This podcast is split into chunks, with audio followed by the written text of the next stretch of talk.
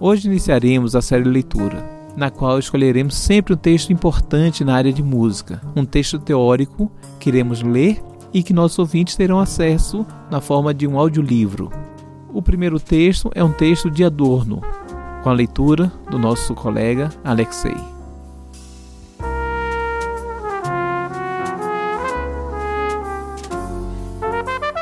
O texto intitulado Sobre Música Popular de Theodor Adorno é considerado talvez o texto mais importante nos estudos de música popular.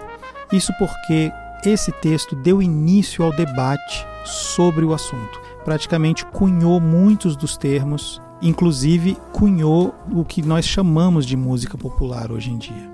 Concordando ou discordando de Adorno, não se pode fugir de sua crítica ácida à música popular.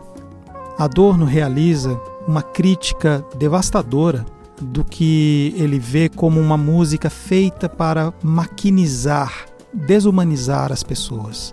Essa sua crítica à música popular, feita ali mais ou menos na época da Segunda Guerra Mundial, irá, ao longo do pós-guerra, pautar toda a discussão sobre a validade, o valor e a verdadeira natureza do que, que seria essa música popular, que não é simplesmente não seria simplesmente a música do povo, como na verdade a música de uma indústria, de uma grande indústria cultural modelada unicamente no intuito de lucro.